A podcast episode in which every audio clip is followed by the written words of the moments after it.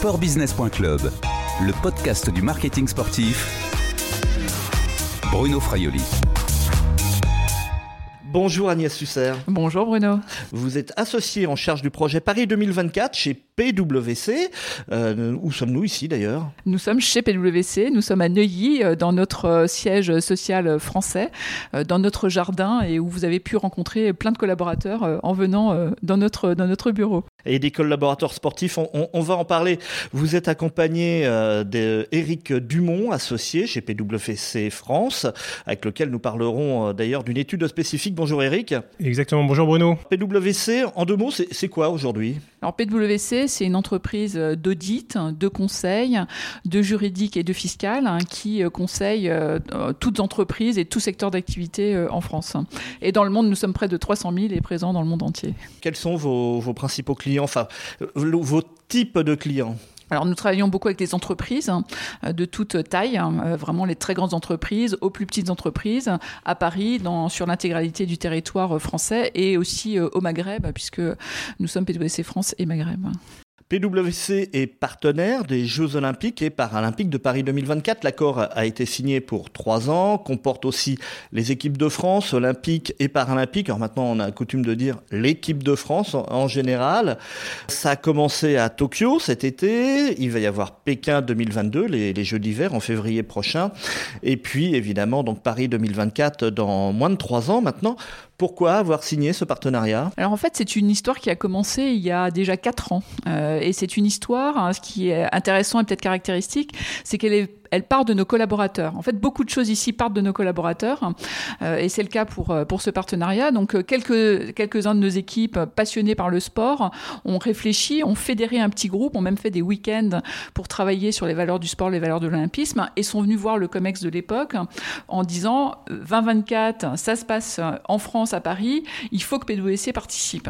Et donc, le COMEX a commencé à réfléchir à tout ça. On a commencé à tisser des liens avec Paris 2024 dès 2018. Euh, et on s'est positionné sur l'appel d'offres hein, pour euh, procurer euh, l'ensemble des services de conseil pour aider à la réussite de ces Jeux olympiques à Paris en fait. PwC avait déjà travaillé sur le sur le projet Paris 2024 quand il était au niveau de la, candidature? On travaille aujourd'hui depuis un an en fait, hein, donc avant même que le partenariat soit officiel. Par contre, avant euh, Paris, PwC avait déjà travaillé pour les Jeux Olympiques de Sochi et pour les Jeux Olympiques euh, en Corée. Et d'ailleurs, on a au niveau international. Au niveau international. Et, concernant euh, Paris 2024, donc on n'a on pas participé à la phase de candidature. Par contre, avant de signer ce, partenariat, on a pu réaliser un ou deux projets et notamment le, la création du label Terre de Jeu bien connu par, euh, voilà, pour Paris 2024. Oui, qui se, qui se développe beaucoup. Je crois qu'ils en sont à 600 ou 700. plus, que ça, un plus que ça maintenant. il me semble. J'en ai raté donc. Euh, quelle expertise apporte, peut apporter, va apporter PwC au, au COJO, au comité d'organisation de Paris 2024 On va apporter l'ensemble des expertises euh, de conseil, d'audit juridique et fiscaux, donc de la stratégie à l'exécution sur l'ensemble des sujets sur lesquels le COJO a besoin de nous. Et c'est Eric qui est euh, chargé de la coordination de l'ensemble de, de, ces missions. En fait, Alors, le conseil, c'est très large, mais c'est vrai qu'on intervient sur les sujets qui vont de, de la finance, euh, de la technologie, du pilotage, euh, des ressources humaines, donc vraiment sur, sur un très très grand nombre de, sujets. Et, même nos avocats travaillent aujourd'hui avec la direction juridique sur, sur un certain nombre de, sujets. Donc vraiment des sujets très variés, très challenging, hein, parce que l'événement est planétaire, compliqué, et voilà, réjouissant pour nos, nos collaborateurs. Ça, engage combien de personnes, euh, combien de collaborateurs de PwC Aujourd'hui, ce qu'on fait, on, suit un certain nombre d'indicateurs. De, de, aujourd'hui, il y a plus de 160 collaborateurs qui, euh, qui ont déjà contribué à l'aventure euh, Paris 2024. Mais, mais, notre ambition, en fait, c'est d'embarquer un maximum de nos un grand nombre de nos collaborateurs, donc soit au travers des missions, donc avec ce que Eric travaille pour, pour le COJO, soit au travers des moments des jeux, puisque on va avoir des volontaires, on va avoir des porteurs de flammes, etc. On va en parler justement, mais déjà sur le, le travail précis de, de PwC. Euh, en gros, euh, vous êtes associé, PwC partenaire officiel. Qu'attend euh, qu'attend l'entreprise comme retour, comme retour sur investissement? Alors pour nous, s'il y avait un seul mot pour résumer ce qu'on attend, c'est accélérateur. Hein. Pour nous, ce projet-là, c'est un accélérateur de notoriété, c'est un accélérateur. Vous en avez besoin? Nous avons, nous avons toujours besoin de notoriété, nous avons besoin de nous distinguer aussi par rapport à, notre, à nos autres concurrents et néanmoins amis. Et ce projet, on est convaincu qu'il nous donne une couleur hein, très particulière. Hein. Il nous permet à la fois de vraiment euh, expliquer ce qu'est PwC, parce que c'est pas toujours facile en fait de savoir. Même vous nous avez posé la question, c'est quoi PwC Donc euh, on fait beaucoup de choses, mais c'est pas très bien connu. On est une marque de B2B, euh, donc c'est aussi une façon pour nous de mieux expliquer tout le spectre de ce que l'on sait faire. C'est aussi un accélérateur relationnel, c'est aussi un accélérateur d'attractivité, parce qu'on est un grand recruteur, et donc on doit aussi parler à tous ces jeunes ou moins jeunes qu'on va recruter sur le marché, et c'est aussi un accélérateur d'engagement en interne avec nos collaborateurs. je, peux préciser juste deux petites choses. Hein. Euh, ça nous donne de la crédibilité. Enfin, je veux dire, on a l'habitude de faire des très gros projets, mais dire qu'on fait, euh, voilà, qu'on travaille sur Paris 24, je veux dire, là, on est, on est crédible et c'est du concret. Et ça parle beaucoup plus que de dire je, je fais euh, du, du, grand projet complexe. Là, euh, Pardonnez-moi, mais PwC a besoin d'être crédible? On a toujours besoin d'être crédible et surtout, on a besoin de, de parler concret. Et, et je veux dire, Paris 24, c'est un projet que tous les gens connaissent. Je veux dire, après, voilà, nous, on fait des grands projets complexes, mais qui sont pas nécessairement connus. Donc ça, c'est important, je pense, cette partie, être, crédible sur ces sujets-là. Et, et, je rajouterai aussi, moi, ce qui est important aussi pour, euh, au-delà de tout ce qu'a dit Agnès, c'est le sujet pour nous, Paris 24, c'est un laboratoire d'innovation. C'est-à-dire que on travaille sur des sujets qui nous challenge, des sujets nouveaux, et pour nous, c'est aussi euh, Si, je peux peut-être juste rajouter un, point qu'on n'a pas encore évoqué et qui a été euh, déterminant dans notre volonté d'accompagner ce projet, c'est la dimension héritage hein, des jeux. On a été extrêmement sensible et pour nous c'était important d'accompagner un projet qui avait une ambition forte hein, euh, de laisser une trace et de s'inscrire en fait dans tout ce mouvement euh, de durabilité des jeux autrement avec avec une autre façon en fait de construire ce projet qui est d'une extrême complexité. Sportbusiness.club, le podcast du marketing sportif. PwC est donc engagé derrière Paris 2024. Euh, en gros, quel est l'engagement de PwC dans le sport? Alors, je pense que cet engagement, on peut le, résumer autour de plusieurs axes. Euh, Eric va vous expliquer ce que l'on fait dans le domaine du conseil et pour le monde du sport, hein, puisque c'est son métier. Euh, et moi, je peux vous parler de ce que l'on fait en interne pour nos collaborateurs. Pas quoi vous voulez commencer? Ben, On va commencer par l'aspect professionnel, c'est-à-dire finalement votre travail et par rapport à cet univers du sport. Eric euh, Dumont, le sport, aujourd'hui, c'est un univers qui a besoin d'audit, d'expertise oui, c'est un, une industrie comme une autre qui a, qui a besoin de, conseils et, d'expertise. C'est une industrie qui se, transforme et donc qui a besoin aussi d'un regard externe euh, de, cabinets comme le, nôtre concernant les, équipes PwC, donc on a une équipe vraiment dédiée à l'industrie du sport, qui est une petite équipe. On a six personnes qui, sont, qui ont cette expertise euh, sport, mais, mais, je dirais on n'a pas besoin d'une plus grosse équipe, puisqu'après on a toute la, la, force finalement du réseau de PwC France et même de PwC euh, Monde. Si on a un sujet en particulier à traiter, on trouvera quelqu'un qui a, qui a cette expertise. Oui, c'est un univers où finalement on peut retrouver des expertises un petit peu euh, communes hein, d'un territoire à un autre. Il n'y a pas vraiment de spécificité territoriale, mis à part, on va dire, quelques, quelques sports euh, qui sont plus émergents dans un pays ou, dans un autre. Exactement. Et alors, nous, on travaille avec euh, un grand nombre d'acteurs. Hein. Ça va des, fédérations, ça va des, des, grands événements, ça va des, clubs sportifs, des entreprises. Des investisseurs. Commerciales, des investisseurs. voilà. Des, et et, moi, je suis assez surpris, mais euh, voilà, on a travaillé pour des clubs de, de, Ligue 1 et les clubs de Ligue 1 sont très intéressés par ce qui se fait en dehors du football, par exemple. Donc nous, on apporte aussi un peu des, des benchmarks, euh, ce regard extérieur, et ils sont très à l'écoute, euh, bah, justement pour se transformer sur base de, voilà, de, choses qui se font aussi en dehors de, du, du du petit modèle euh, voilà, du, de, de, football. Qu'est-ce que recherchent justement ces acteurs euh, professionnels euh, du, du sport, ces clubs sportifs? C'est une optimisation des, des ressources, des, des recettes? Bah, Tout simplement, c'est vraiment se transformer, se structurer, devenir beaucoup plus... professionnel d'un point de vue, je dirais, business et processus. Je ne parle pas du tout de la partie sportive. Encore une fois, ils ont, ils ont des coachs, ils, ont, ils ont une direction médicale, ils font très certainement euh, voilà, très bien les choses. Maintenant, il y a aussi tout l'aspect euh, business qui va des, RH, des finances. Euh, et là, pour le coup, on est sur des, petites structures et, et qui ont une structure organisationnelle et des processus qui sont vraiment plus adapté finalement aux, millions et aux, enjeux qui, auxquels ils font face en fait. Par exemple, un des sujets qu'on voit euh, émerger, c'est tout le sujet, c'est tout le sujet de l'expérience client, donc de l'expérience euh, par, euh, enfin participant à ces événements. Et ça, les clubs travaillent de plus en plus sur ces enjeux-là. c'est un enjeu par exemple. Alors l'autre aspect de l'engagement de PwC dans le sport, c'est bah, l'engagement des collaborateurs. Hein. Dans le sport eux-mêmes, il y a deux choses. Il y a d'abord vos collaborateurs, mais il y a également aussi l'engagement de, de, la marque derrière des, des athlètes. vous en avez deux pour le moment. Deux, on peut parler d'ambassadeurs. Hein. Nelia Barbosa, qui est une, une athlète de para-canoë, et puis Florent Manodou en natation. Les deux d'ailleurs, hein, on les a bien vus hein, pendant les, deux, deux médailles d'argent, deux médailles d'argent euh, pendant les Jeux. Donc on est extrêmement fiers euh, de ces partenariats. Quel rôle ils ont je, vous ai dit aussi que euh, notre, notre, notre projet, il vient des collaborateurs. Et eh ben Nelia et Florent viennent des collaborateurs aussi. C'est le choix des collaborateurs. Non, non, non c'est des contacts qu'avaient certains de nos collaborateurs qui nous ont conduit à, à, conclure ces partenariats. Nelia, par exemple, c'est euh, les collaborateurs de notre cabinet d'avocats qui, avant même qu'on annonce notre partenariat, avaient décidé de se, avaient décidé de participer à la campagne de crowdfunding pour acheter sa, sa prothèse. Florent, c'est un collaborateur chez nous qui fait de la natation et qui connaissait très bien l'entraîneur de Florent. C'est comme ça qu'on est arrivé là. Aujourd'hui, on Il va y en avoir d'autres? Alors aujourd'hui, on, voudrait trouver un coach, s'associer à un coach, hein, parce que on pense qu'on peut utiliser euh, les messages du sport hein, dans euh, tout ce qui est engagement et développement de nos collaborateurs. D'ailleurs, vous n'allez pas me croire, mais il y a dix ans déjà, on avait fait quelque chose avec Tony Estanguet. Euh, à l'époque, on avait tourné des vidéos sur quand il était ben, encore dans son canoë, quand il était il était déjà champion olympique, mais c'était sur euh, comment se fixer des objectifs, euh, comment tirer les leçons de ses, de ses réussites ou de ses échecs, comment se remotiver, etc. etc. Voilà. Il y a aussi donc l'engagement, on l'a dit, des, collaborateurs. Ça se passe comment en, interne chez PwC Tout le monde euh, fait le marathon de Paris, euh, par exemple? Non, mais on incite fortement euh, nos collaborateurs à faire du sport parce qu'on a une conviction profonde sur l'équilibre de vie privée-professionnelle qui passe hein, par un équilibre et le bien-être physique.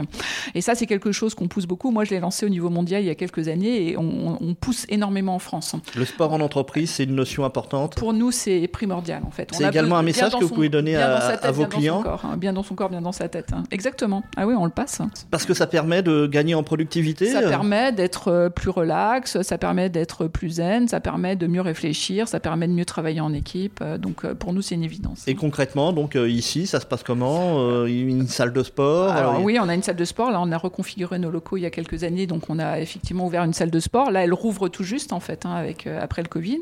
On a des associations sportives qu'on soutient. Et d'ailleurs, euh, dans un an, il y a même des compétitions internationales au sein de PwC. Euh, donc, euh, dans l'année prochaine, par exemple, on recevra la compétition, la Nations Cup de golf PwC, mais il y a aussi des tournois avec nos confrères et d'autres entreprises, en fait.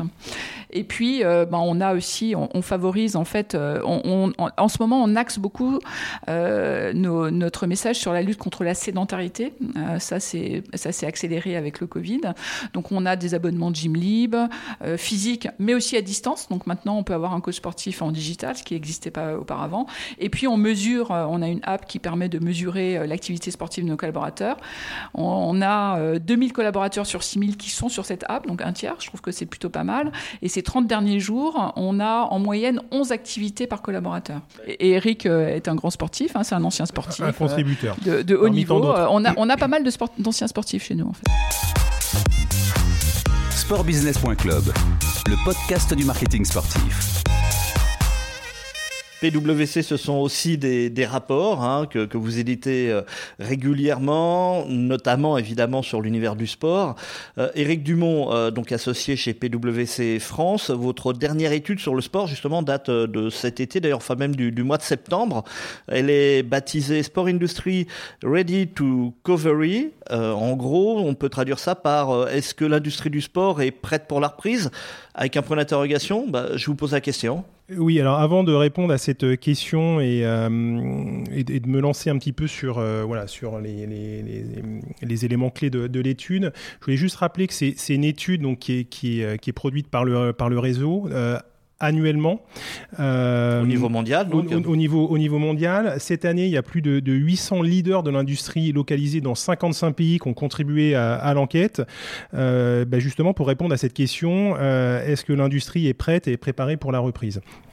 Alors c'est vrai que ça fait, euh, bah, ça fait quand même 18 mois que le, contexte est, particulièrement euh, compliqué et, que euh, bah, qu'on voit quand même revenir un certain nombre de, signes qui montrent que l'industrie et, les perspectives commencent à redevenir plus positives.